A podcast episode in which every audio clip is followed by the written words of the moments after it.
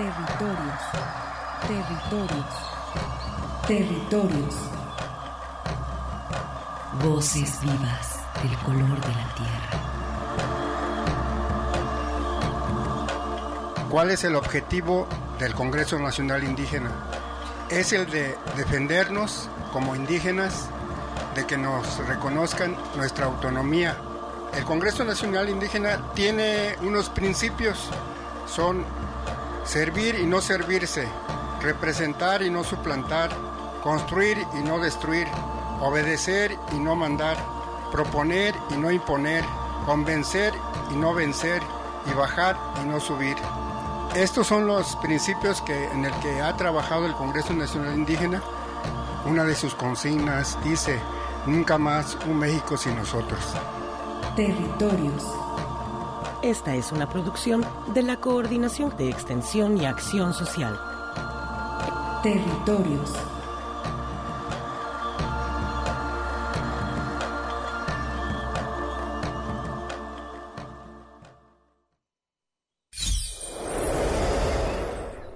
Quinto Festival de la Tierra 2021. Tierra, tú eres. Tierra, yo soy. Integrada por cerca de 30 organizaciones, un espacio que nos hace soñar. Donde aprendemos y valoramos juntos lo que la naturaleza nos provee. Seguimos entretejiéndonos en este camino hacia la autonomía.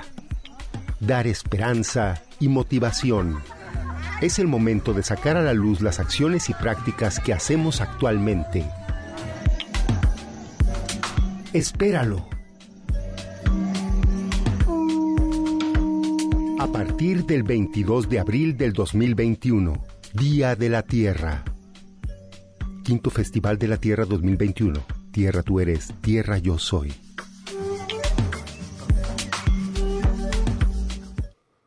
Muy buenas tardes, estimados radioescuchas, y después de haber escuchado este promocional que anuncia el quinto Festival de la Tierra, que inicia el próximo 22 de abril como un espacio de convergencia donde la diversidad hace posible la construcción de una alternativa de vida diferente a la impuesta por el, modelo, económico decadente y sus impactos sociales, culturales y ambientales. Durante este programa haremos la invitación formal para que también visiten la página y obtengan mayor información a través del www.festivaldelatierraguadalajara.org. Soy Arturo Espinosa y como siempre es un gusto para mí estar ante este micrófono tendiendo puentes con las comunidades indígenas y rurales. Buenas tardes, Armando. Muy buenas tardes, Arturo. Buenas tardes a todos los radioescuchas que nos acompañan. Mi nombre es Armando Abreu y les damos la más cordial bienvenida a estos territorios de sentido social y sentimiento internacional, global, mundial. Mandamos un saludo a la unidad de apoyo a las comunidades indígenas, así como a la coordinación de extensión y acción y acción social. Saludamos a las personas que nos escuchan a través de Internet en la dirección del www.radio.udg.mx desde cualquier parte del planeta. También saludamos al territorio Virrárica, allá en la Sierra Norte del estado de Jalisco, así como a la comunidad indígena Nahua, allá en Tuxpan, Jalisco, y toda la Sierra de Manantlán. Saludamos también a la comunidad indígena Coca de la, del pueblo de Mezcala de la Asunción, así como a su mítica isla.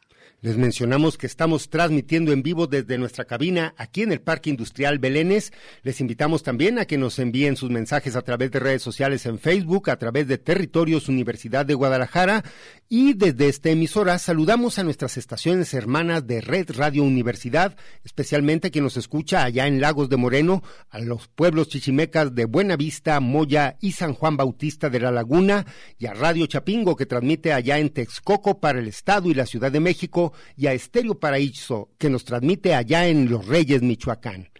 Agradecemos a quien hace posible la transmisión de este programa y quien nos está apoyando, al ingeniero. Muchas gracias, estimado Joe. Joe, muchas gracias. Aquí tenemos en la lista a Gus, que hoy, afortunadamente, pues bueno, está de vacaciones, pero Joe Vázquez con nosotros en la cabina. Ya teníamos mucho que no lo teníamos. Los saludamos. Muchas gracias.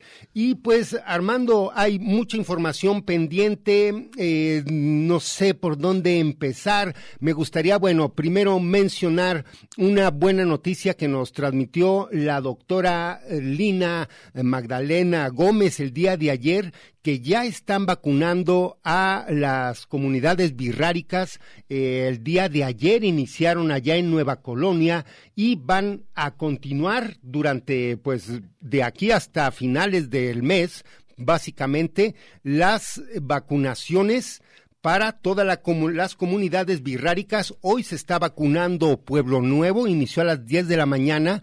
El día de mañana habrá vacunación en... ahí en Santa Catarina, Cuescomatitán, el día de mañana 18 de abril a partir de las 10 de la mañana para continuar el día 19 de abril allá en San Sebastián, Teponahuaxtlán. Así es que muy atentas a todas las comunidades a partir de las 9 de la mañana allá en San Sebastián. 19 de abril también San Sebastián y Santa Gertrudes. Santa Gertrudis, el día 20 en Los Amoles y Bajío del Tule el día 22 allá en Tuxpan de Bolaños, este, el día, sí, 22. 21. El día 21, perdón, Tuxpan de Bolaños y Mesa del Tirador. El día 22, Ocota de la Sierra y San Miguel Guaistita hasta el día 27, así como las tapias. Sí, y vámonos hasta el día 28, donde van a estar eh, vacunando ahí en la comunidad del Chalote, y el día 29 de abril en San Andrés, Cuamiata, así como en La Laguna y el último del mes en Cajones es donde se cierra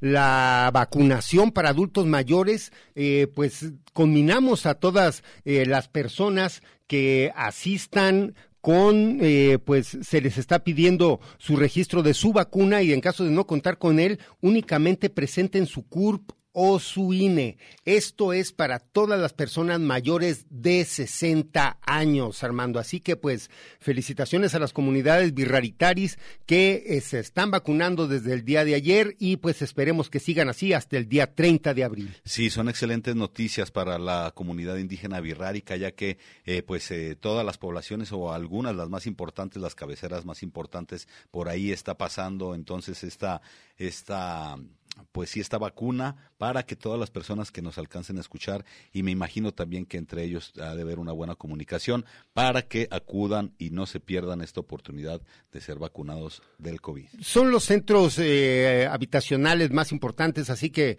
eh, toda la gente sabe allí, no dimos los sitios, pero pues serán en los salones y en, en las áreas eh, generalmente pues, comunes, donde se convoca a todas las, eh, las personas ahí en las comunidades. Pues felicitaciones a toda la comunidad birrárica y muchas gracias a la doctora Lina que nos hace favor de llegar a esta información importantísima para las comunidades birráricas del norte del estado de Jalisco. Pues sí que también sean agraciadas con esto de las vacunas que la pandemia pues ya sabemos cómo nos trae a todos desde hace más de un año. Y hay que decirlo, también hay que reconocerlo si en su momento también ha estado muy fuerte y sigue estando fuerte, pues ya hay un mejor eh, conocimiento, por así decirlo, del trato de esta información, eh, hay más paz, podemos encontrar eh, pues un poquito de más cordura ante esto. Y bueno, sigamos con los métodos para no adquirir el COVID y continuemos entonces con estos plazos de la vacuna para pues comenzar a sanar a toda eh, la sociedad de este, de este bicho que llegó. Así es, pues bueno, continuando con información que tenemos, la misma universidad sigue generando también importantes actividades, eh, como se avecina un, laboratorio de conocimiento, el laboratorio Calas, que este año está haciendo un congreso cierre, procesos de transición entre violencia y paz en América Latina. Esto va a ser del 27 al 30 de abril, lo están eh, va a ser coordinado por la vía virtual, así que pues eh, si gustas Armando para no eh, también no atosigarlos con la información, vamos escuchando esta producción, esta es introducción e invitación al Congreso Internacional Calas que se va a realizar como les menciono del 27 al 30 de abril vía virtual.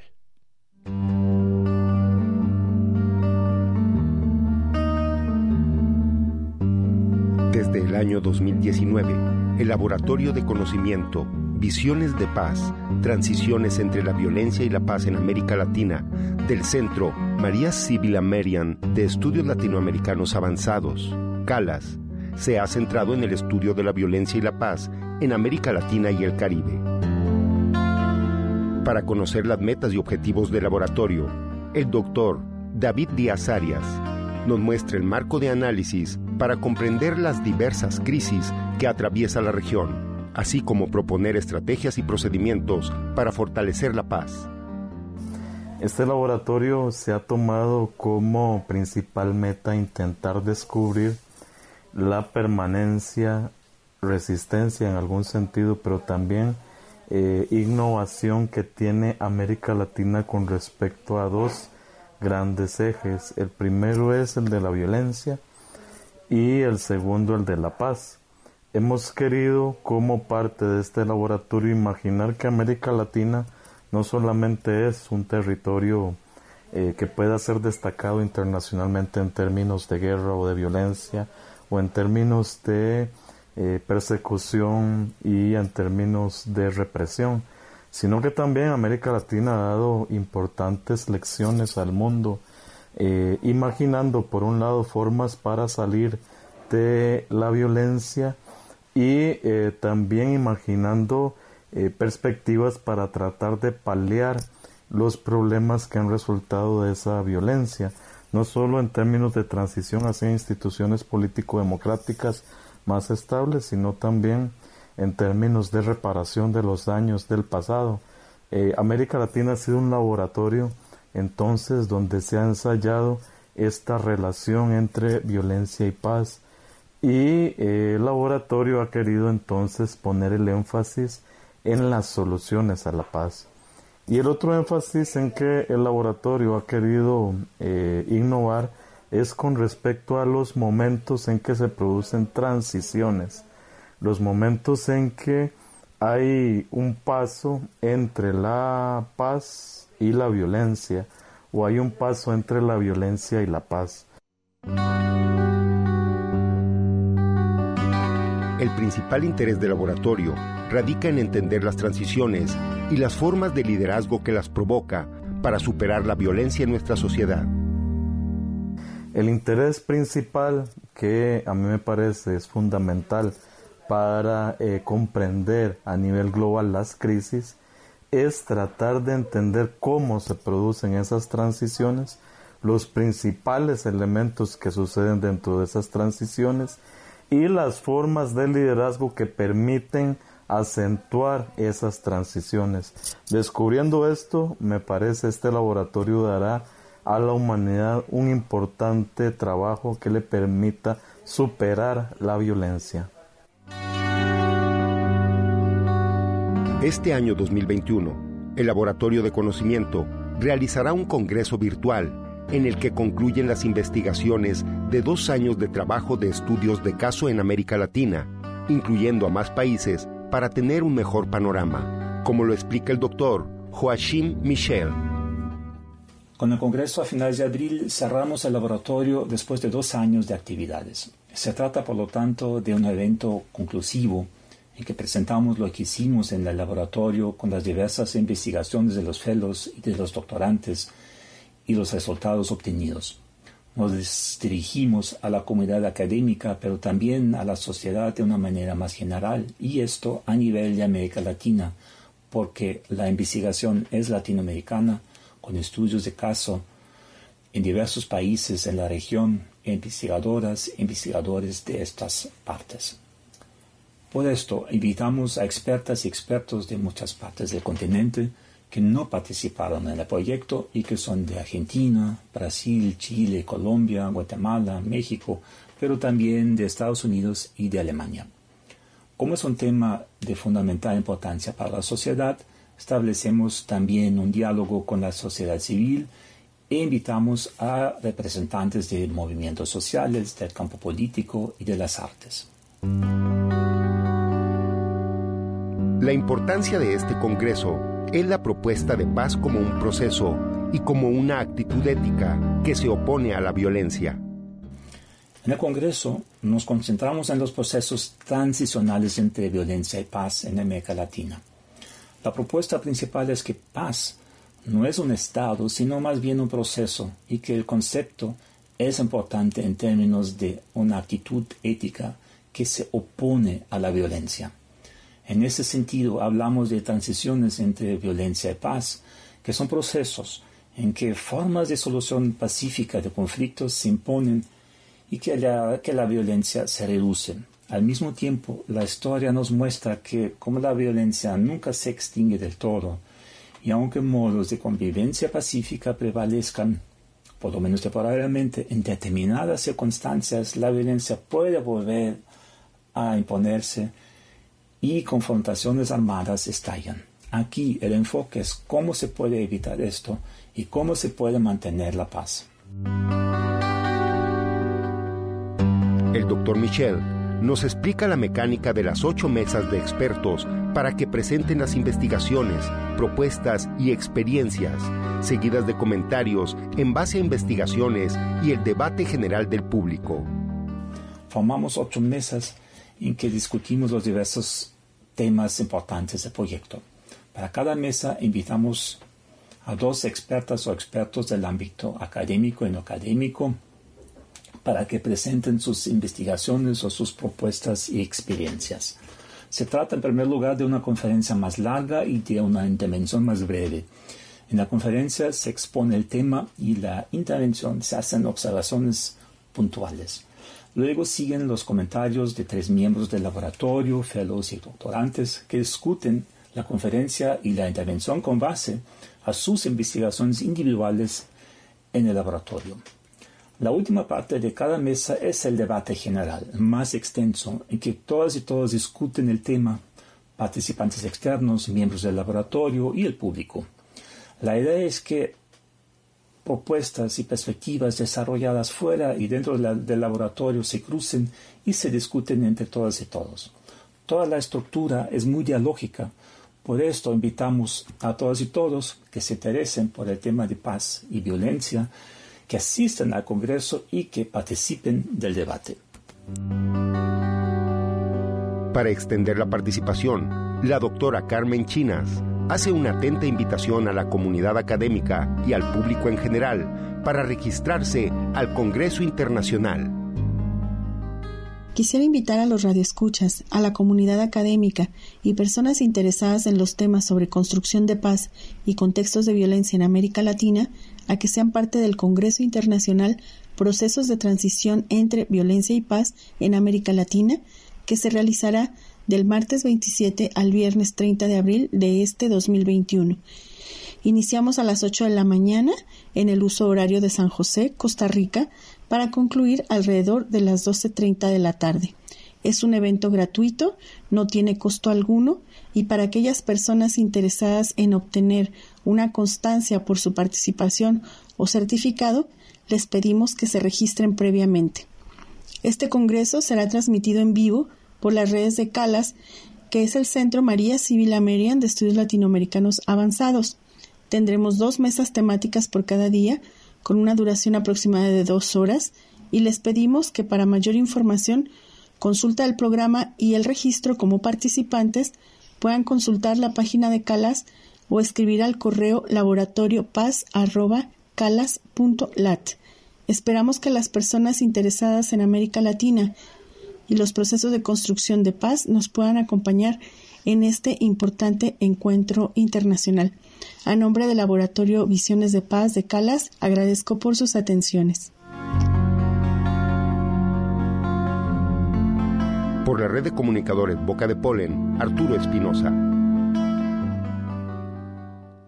Y regresamos a cabina después de haber escuchado esta eh, importante información que se va a desarrollar del 27 al 30 de abril. Eh, próximamente ya estamos a unos días para que se lleve a cabo precisamente este congreso, este congreso internacional, procesos de transición entre violencia y paz en América Latina. Bueno, todos sabemos que este país también ha sido golpeado por la violencia en muchas de sus formas y hay eh, muchas eh, también manos levantadas para comenzar a sanar todas esas heridas. Visiten el laboratorio Calas a través de Facebook y YouTube, donde serán eh, principalmente en Facebook las transmisiones de este de este congreso para que la puedan ustedes seguir. Eh, como les menciono, serán virtuales. Son ocho mesas de trabajo.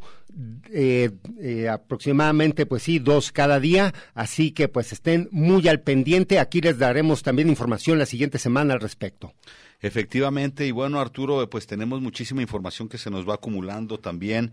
Eh, ¿Qué te parece si comentamos un poquito esto que sucedió allá en la Sierra del Sur del estado de Jalisco a medida de, bueno, eh, no dejar pasar por alto esta terrible noticia eh, del asesinato también de otro personaje, Santos, que también estaba pues ahí queriendo llegar a la presidencia de la comunidad.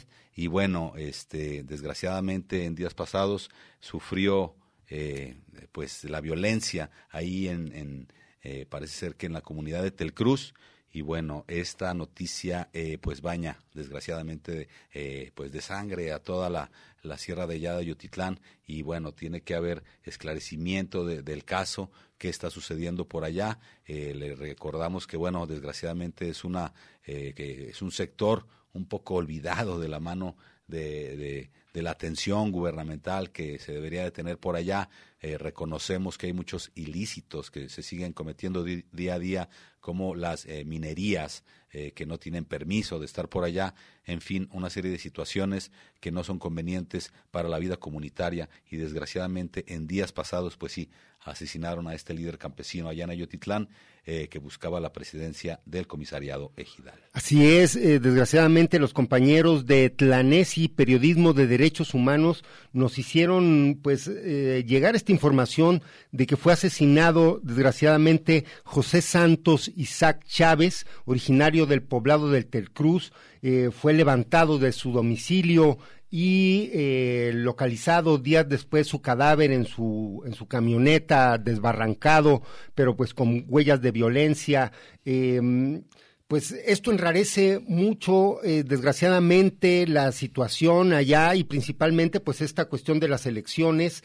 Em, tenemos que mencionar que hay mucho interés de por medio. Está el emporio de la minera Peña Colorada, que pues desgraciadamente es la mina de extracción de hierro más grande del continente y pues esto nos puede dar de alguna manera las dimensiones del problema.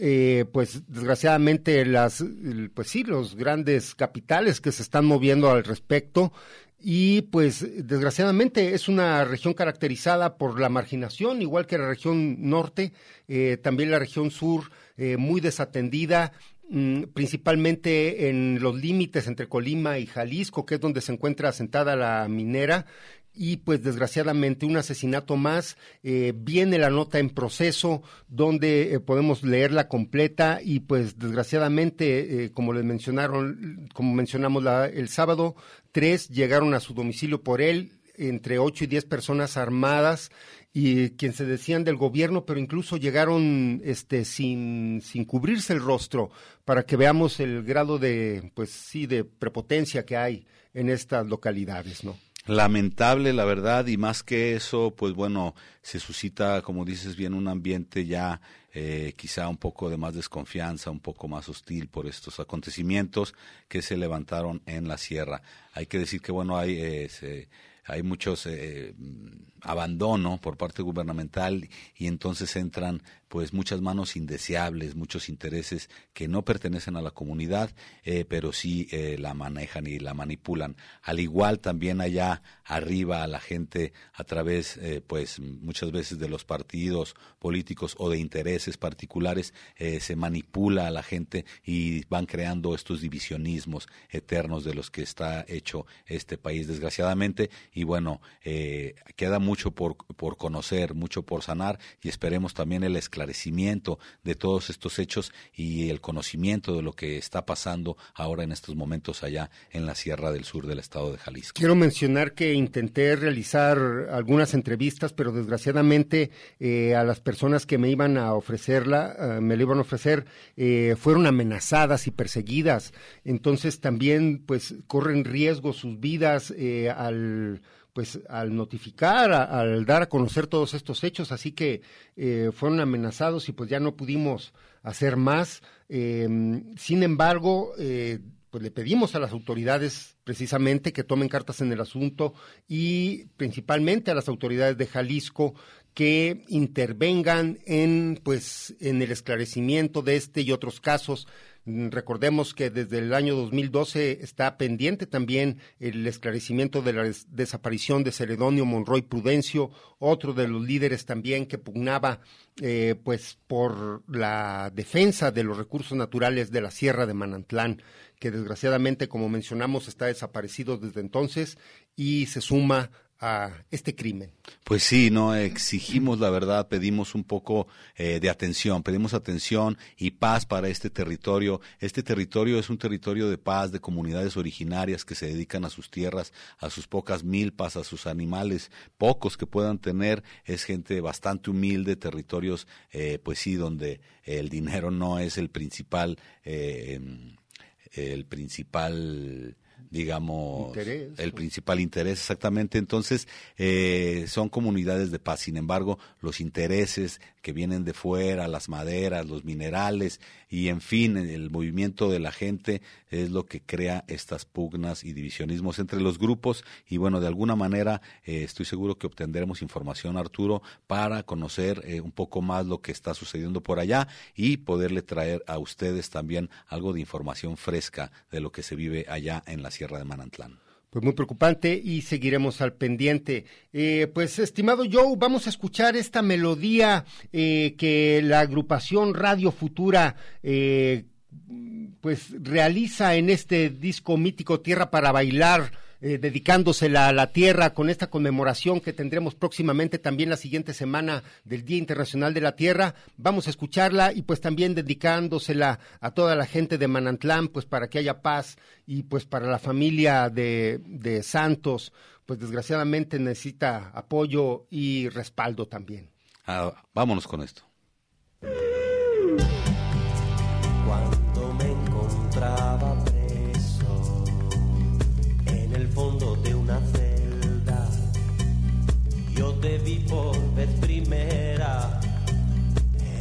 una fotografía en que apareces entera, aunque no estabas desnuda, sino cubierta de nubes.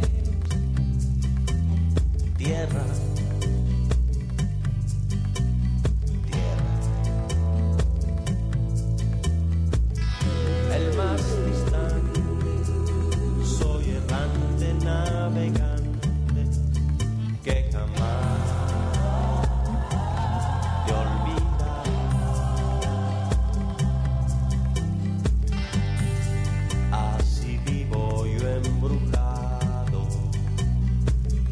esa chiquilla tierra, signo de elemento tierra y en el mar tierra la vida tierra para el pie firmeza, para la mano caricia, tras el astro que te guía.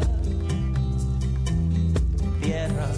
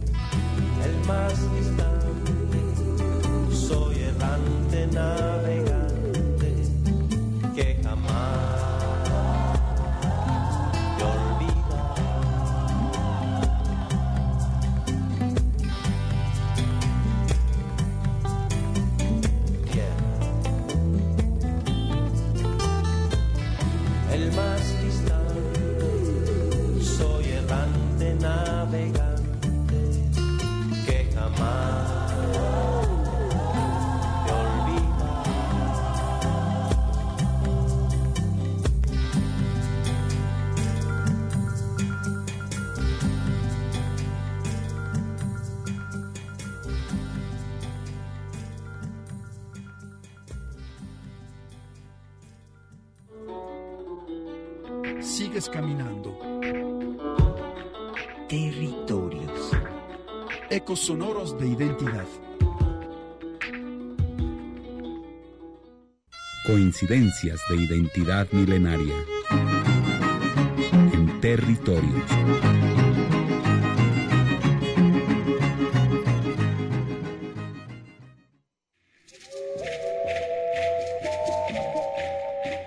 El Día Internacional de la Madre Tierra, declarado por la Organización de las Naciones Unidas, se celebra el día 22 de abril.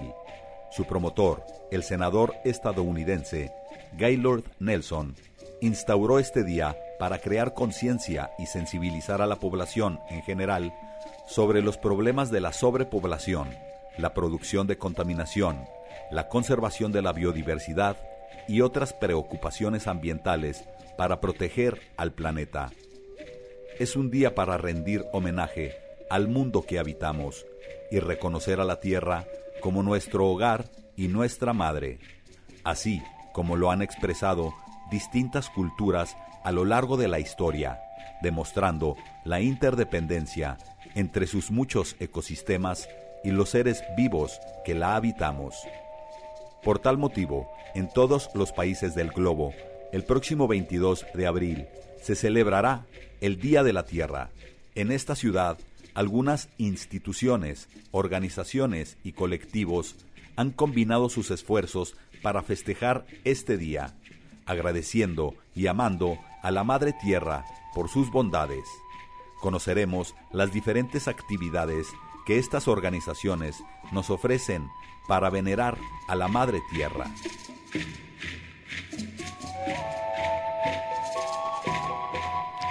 Y regresamos aquí a cabina para platicar precisamente de este festival y para tal efecto nos encontramos con el arquitecto Javier Rodríguez Curiel, quien es colaborador del INDEC y de la red Mesoamérica y quien es miembro también de la red del colectivo Festival Día de la Tierra. Muy buen día, Javier.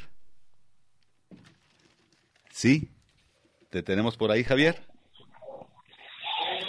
Hola. Hola, ¿qué tal? Buenas tardes. Buenas tardes, Javier. Por aquí con el gusto de saludarte. Qué bueno que estás aquí. Bienvenido al programa Territorios y para platicar un poquito contigo acerca de este festival que se aproxima el próximo eh, 22 de abril. Gracias, Armando, por la invitación. Gracias a Territorios. Gracias a la Universidad de Guadalajara también por abrir este espacio. Excelente, pues que nos platiques un poquito eh, cuáles son los colectivos que conforman este festival, eh, un poquito también del objetivo, cómo se organiza y como para qué se hace este festival del Día de la Tierra. Sí, gracias. Mira, este colectivo se convocó eh, por primera vez en el 2017 con una invitación que nos hizo la Red Mesoamericana, una plataforma mesoamericana de productoras sociales de vivienda sustentable, a la que hacemos parte como, como INDEC, el Instituto Mexicano para el Desarrollo Comunitario, y en ella estamos colaborando ya desde hace algunos 10, 11 años, y en esta plataforma eh, pues se viene trabajando la vivienda ecológica, pero ese trabajo nos llevó a cuestionarnos en varias en varios aspectos de que no hay vivienda ecológica si no hay territorio. Y el territorio significa involucrarnos, involucrarnos en él, cuidarlo, eh, defenderlo. En muchos casos escuchaba eh, las entrevistas que, que hiciste anteriormente y, y pues es una lucha de todo de todo el año de todos los años de estar cuidando y protegiendo el medio ambiente la naturaleza el, el bosque las selvas y pues eh, esta plataforma eh, pues fue eh, creciendo en el sentido en el que se fueron integrando otros ejes de trabajo como la agroecología, la defensa del territorio, la defensa y cuidado del territorio, la medicina tradicional, eh, la economía solidaria, y desde esos ejes es de donde se, eh, se ha venido trabajando. Eh, el festival no es un, un, día al año, el festival es una actividad que tenemos todos los días, organizaciones como, como IMDEC, que tiene 55 años de, trabajo y, y, otras cuantas que tienen 30, 20 años de, de trabajo. Eh, organizaciones locales, nacionales, internacionales que estamos eh, eh, trabajando en conjunto. Y, y, pues de ahí parte esta, esta necesidad de visibilizar lo que sí está saliendo bien, porque todo el año es de lucha, todo por la lucha por el agua, la lucha por la vivienda, la lucha por el territorio, todo, todo el año es de lucha. Entonces, este, este 22 de abril eh, quisimos que fuera un día de tregua, un día de tregua a no estar luchando, a festejar, a festejar lo que sí está saliendo bien, porque muchas cosas están saliendo bien y tal vez no le estábamos dedicando el tiempo suficiente para visibilizar todas esas cosas que, que a final de cuentas es lo positivo y es lo que, lo que genera una, una sinergia diferente. Y aquí en Guadalajara, cuando se convocó, pues empezaron a participar varios colectivos de la, de la zona metropolitana de Guadalajara, como el colectivo Teocintle, de, agroecología, que está acá en el Parque Agroecológico de, Zapopan. Está el colectivo ARRE de Habitar. Está también este, el CITEV, el Centro de Investigación de Tecnologías Ecológicas para la Vivienda. Está también eh, CEAS, eh, la Coordinación de Extensión y Acción Social de la, de la Universidad de Guadalajara, participando. Está como PAX también, eh, está CONACES, una, una red de economía solidaria a nivel nacional, eh, está el, el, Huerto Tlacuache también, bueno, tenemos compañeras también de multiversos, también de Radio Universidad de Guadalajara que están participando en el, en el colectivo, la red de alternativas solidarias, está la UASI, claro, la UASI está participando también, la unidad de, de eh, para pueblos eh, indígenas, Yeah. de apoyo a comunidades indígenas está también este pues otros organismos este instituciones por ejemplo de yoga también hay eh, yoga corazón está la red de sociedades sustentables bioespiral Excelente. estamos nosotros como INDEC eh, está la escuela campesina también que ya de por sí la escuela campesina es una una red a nivel nacional que está generando procesos muy muy interesantes participativos donde, donde es posible desa desarrollar y relacionarnos de otra manera. Y este colectivo es una escuela también de aprendizaje porque nos estamos conociendo eh, en todas estas áreas y, y pues ahí estamos, está Cocay también, sí. está U Ucaril, Ucaril también, otra, otra, este, otro colectivo. Bien. Eh, bueno, somos, somos una, una buena una buena banda. Somos como más de 20, 20, 25 colectivos Excelente. que estamos participando. Bien, Javier, si nos pudieras hablar, eh, ya casi por último, porque el tiempo es oro también para el programa, de las actividades eh, y dónde, dónde se va a desarrollar este festival, cómo lo podemos disfrutar y un poquito también de las actividades, algunas actividades que puedas tener ahí a la mano para que nos invites. Mira, va a ser en tres momentos. Eh, la apertura va a ser el día 22 de abril. Vamos a tener solo un acto simbólico en, en la plaza. No estamos haciendo convocatoria a la plaza por la situación que estamos viviendo. Este, se va a hacer una transmisión en vivo desde la página del Festival de la Tierra, la página del Facebook, para que nos sigan ahí. En el Instagram también, el Festival de la Tierra GDL.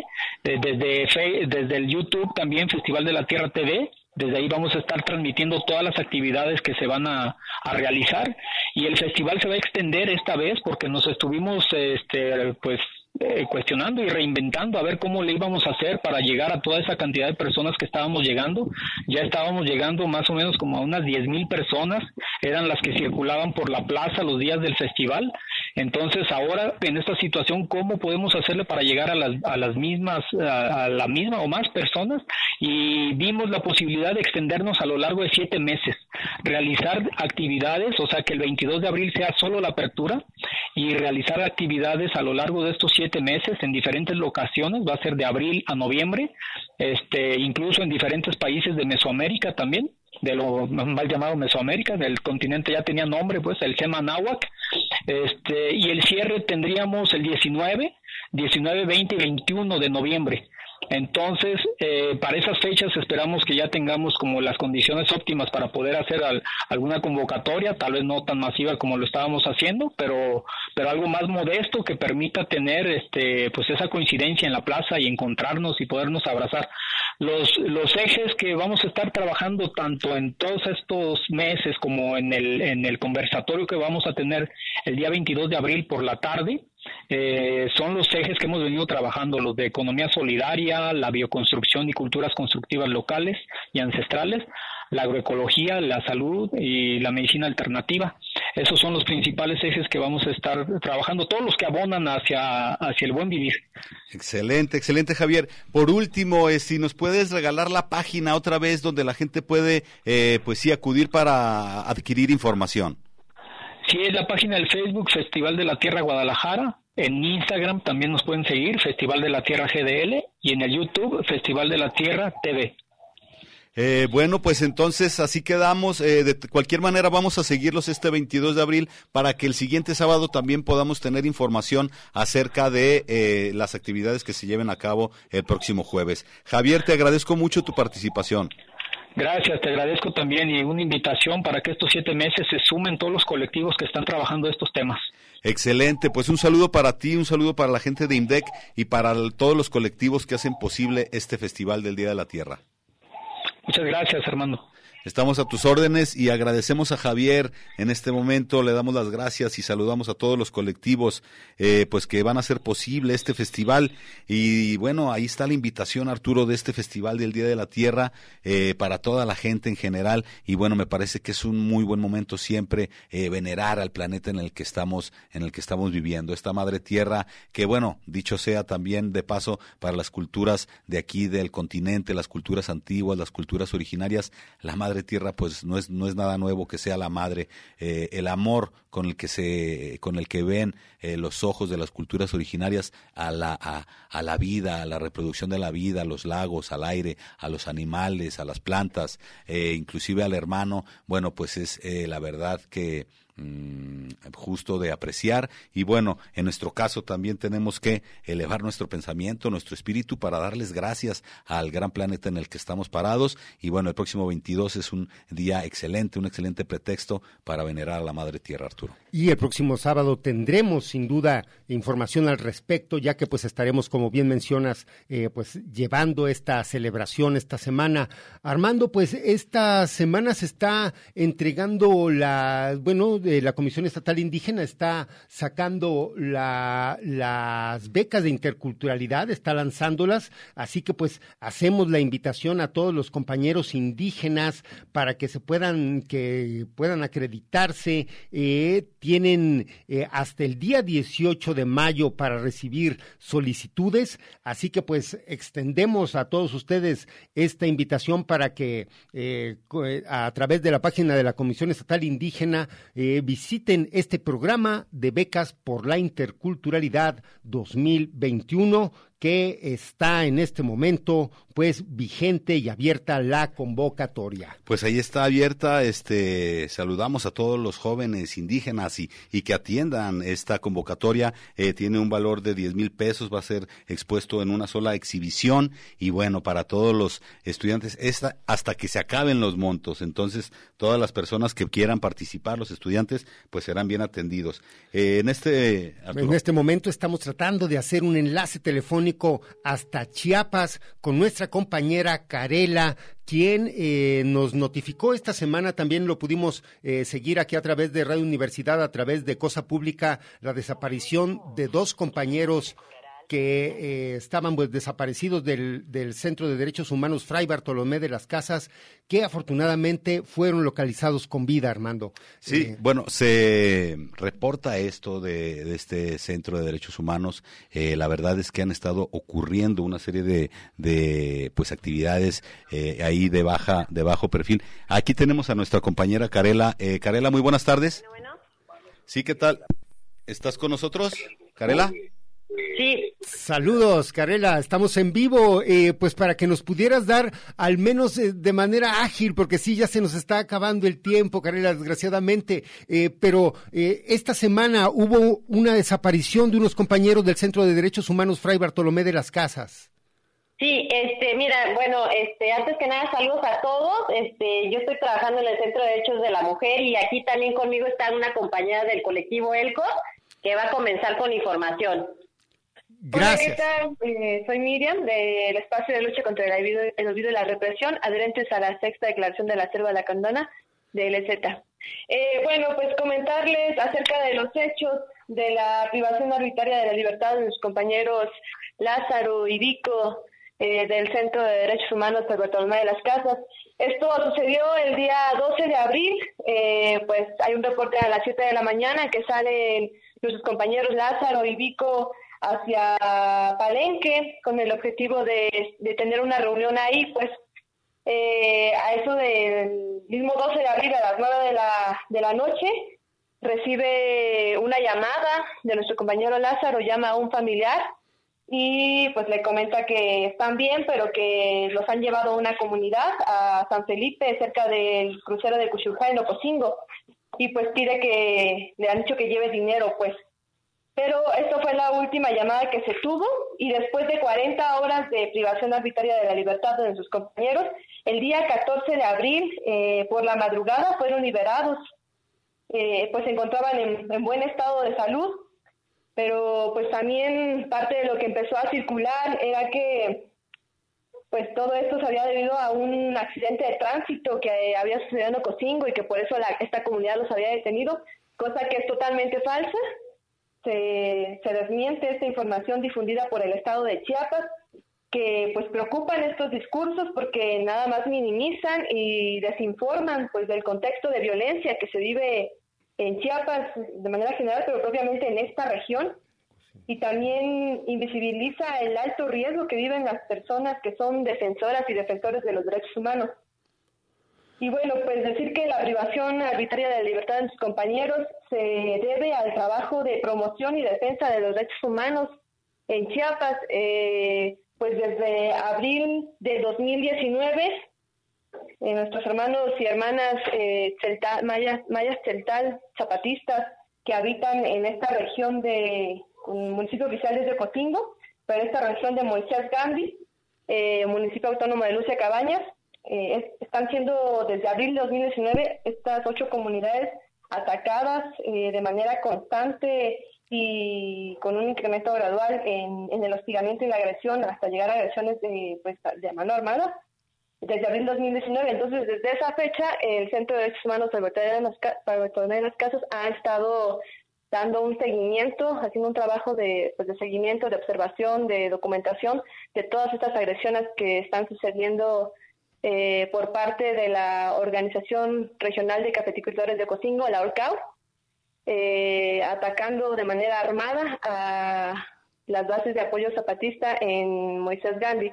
Y bueno, pues es parte de, de, los hechos y es parte de en donde se enmarca este contexto de violencia que se está viviendo aquí en Chiapas, donde pues con toda libertad y, y con un premio a la impunidad es que actúan estos grupos armados, estos grupos paramilitares atacando no solo a comunidades eh, eh, celtales y de otros pueblos originarios, sino también atacando ya de manera directa a defensores y defensoras de los derechos humanos. En este caso, lamentablemente, a los compañeros Lázaro y Vico. No, pues afortunadamente fueron liberados, compañera, pero como menciona, esto no eh, quita pues eh, todo ese riesgo que están eh, recibiendo los compañeros defensores de derechos humanos y periodistas también, perdón. Sí, este, Arturo, eh, mira, justo lo que mencionas, queremos eh, resaltar que esto no es un caso aislado, ¿no? Esto forma parte de una guerra de desgaste integral. Esta guerra se le llama así porque es expansiva, es decir, es un permanente estado de guerra y total porque se encuentra ahora localizada en todas las regiones del planeta. Eh, en Chiapas esta guerra de entre- em, comenzó con el, en el 94 con el levantamiento zapatista, en donde existe un manual contra, de contrainsurgencia, justo así se llama, manual de contrainsurgencia 94. Eh, dentro de esta guerra de desgaste integral vemos varios mecanismos para pues acabar con los movimientos y las organizaciones sociales. Está el medio económico, el, el psicológico, el económico, el militar, paramilitar y el agrario. Eh, dentro del económico vemos cómo esta guerra se da a través de los programas sociales asistencialistas y paternalistas que fragmentan y eh, crean, eh, la- eh, fomentan la individualización de las personas. Eh, lo agrario a través del Fondo 95 eh, y la invasión de tierras recuperadas. Las tierras recuperadas no se venden, no son colectivas y no pertenecen al procede. ¿Por qué? Porque es para evitar la privatización de la tierra y la introducción de los megaproyectos de muerte como represas, minas, extractivismo, ¿no? Entonces, por eso son importantes estas tierras recuperadas las cuales están siendo invadidas por grupos paramilitares. Carela, eh, sí. Sí, eh, pues vamos a tener que cortar, pero solamente, ¿dónde puede eh, la gente tomar información en alguna página que, que se puedan poner en contacto con ustedes? Mira, está en la página del Fraiba, que es el mejor este contacto que se puede tener directamente en estos momentos.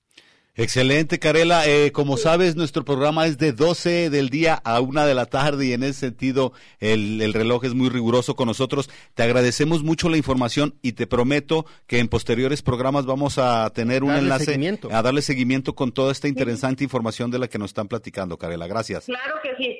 Vale. Saludos hasta Chiapas y pues Saludos a Carlos. Este, estamos en contacto. Gracias. Claro que sí, muchísimas gracias, agradeciendo mucho a nuestra amiga, eh, compañera también, Carela, que ahorita se encuentra por allá, Arturo. Y pues con eso no queda más que agradecer su amable atención. Los esperamos el próximo sábado. Sigan aquí en Radio Universidad de Guadalajara. Muchas gracias, yo. Gracias. Territorios. Territorios. Territorios. Voces vivas del color de la tierra. El Congreso Nacional Indígena tiene unos principios, son servir y no servirse, representar y no suplantar, construir y no destruir, obedecer y no mandar, proponer y no imponer, convencer y no vencer, y bajar y no subir. Una de sus consignas dice, nunca más un México sin nosotros. Los esperamos nuevamente el próximo sábado a las 12 del día. Agradecemos el favor de su atención y sigan escuchando Red Radio Universidad de Guadalajara. Territorios.